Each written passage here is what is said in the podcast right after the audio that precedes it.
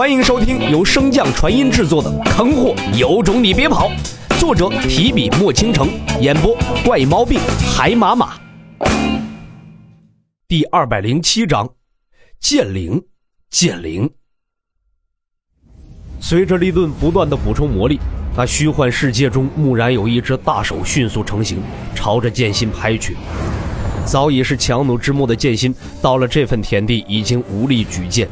只能喘着粗气，望着那山岳般的巨手向他压来。师兄！一道女子的呼喊声瞬间唤回了剑心的灵智，将那份消极的念头压下。可是连剑心都接不下的招式，一个破凡巅峰又怎么扛下呢？随着一声闷哼，不顾性命之危硬接一掌的剑灵，顿时被毁去了大半边的身子，向下坠去。剑心拼尽最后一点灵力，向着剑灵所在赶去。终于在他坠地之前将他接下。师兄，剑灵强撑着一口气，露出了一个笑容。那本应该极为恐怖的面容，在剑心眼中却是那般的美丽，仿佛眼前的女子便是世间绝色。灵儿不怕，我有青龙大人传下的治愈之力，一定能将你救活。剑灵摇了摇头，用尽最后的余力，拉起剑心的手。朝着自己早已破损不堪的心脏放去，云哥哥，你能感受到我的心吗？剑心连忙点头，可还不等他出声，剑灵的手掌便已经无力的向下滑去。不！剑心看着女子缓缓合上的双眸，向来古井无波的眼中第一次露出了恐惧。剑心犹如痴狂般的摇晃着剑灵，可终究那女子未能再开口。剑心不敢置信的看着这一切，嘴唇嗡动间却一字未吐，只能喷出一口猩红的鲜血。那妖艳的鲜红似乎是充满了剑心对女子的爱恋。两人相识十余载。年纪稍长的剑心亲眼看着剑灵从一个每天擦不干净鼻涕、只会喊“云哥哥”的小跟屁虫，到现在只需要一个眼神便能领会他心思的大姑娘，剑心何尝不懂他的心思？只是师傅的死和青云那场浩劫带给他的打击太大，本想着再等一等，可是没想到这一等便是阴阳之隔，悲伤欲绝之间。剑心都未能发现，四周已经有无数的魔兽向他扑杀而来。当然，此时死亡对于他而言，可能更是一种解脱。可命运却总是那般的喜欢捉弄人，打一巴掌给一颗甜枣，更是惯用手段。就如同此时，眼看着要被魔兽撕成碎片的剑心和身旁那柄朴实无华的残剑上，忽然闪过了一道亮光。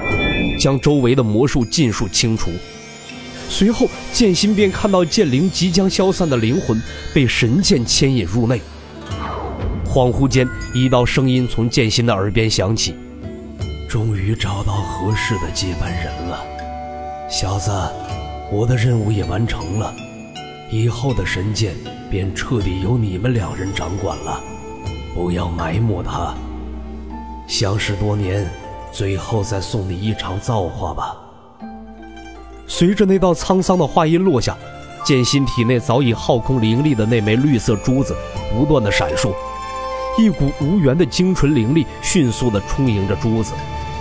在将其补满后，那溢出的灵力则继续洗刷着剑心的身躯，强大的力量在血管经脉之中穿行而过，仿佛随时都要炸开一般。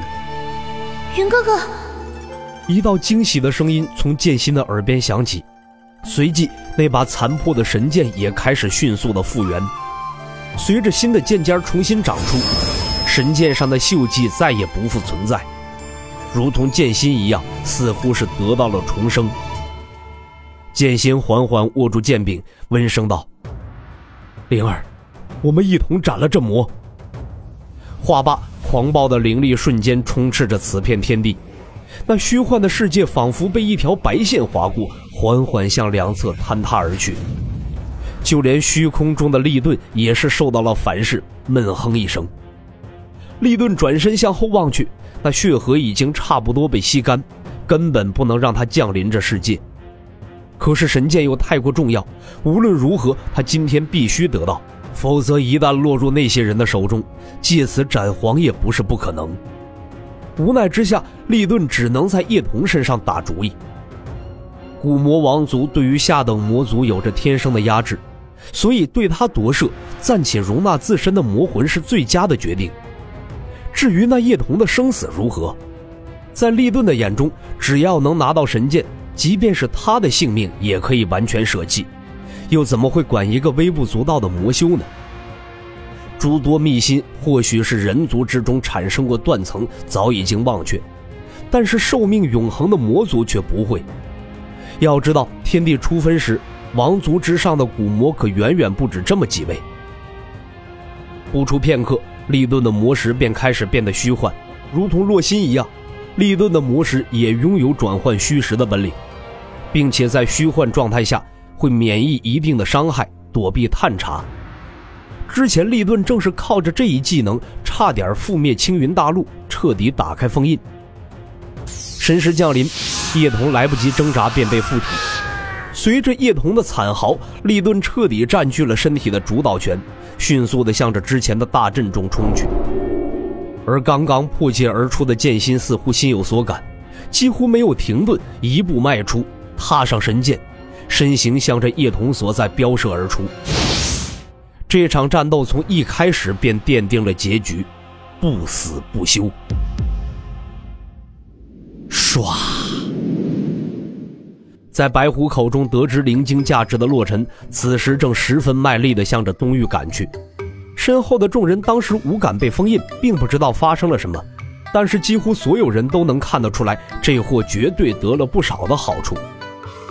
无他，自从众人的五感被解封以来，这货的嘴就没合拢过。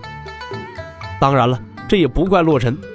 料想一下，一个欠了一屁股债、穷的叮当响的人走了狗屎运，买一张彩票中了几千万，会是怎样的状态？没错，洛尘现在的状态与那中彩票之人无异。那枚灵晶的价值与那几千万无异啊。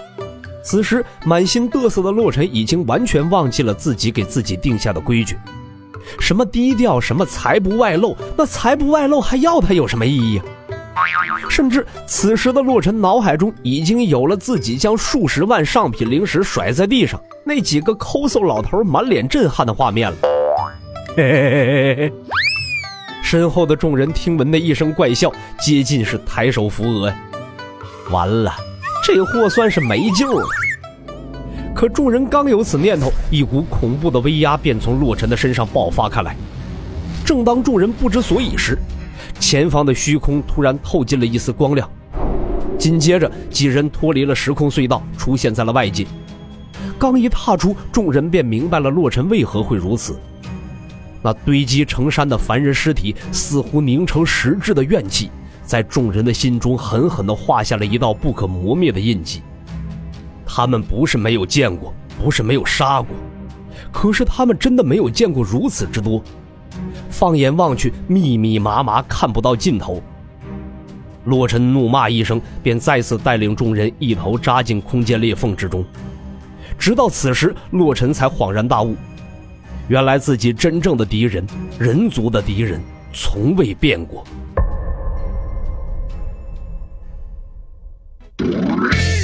集播讲完毕，感谢您的收听。如果喜欢，可以点击订阅哦，关注本账号还有更多好听的内容。还不快动动你的手指头！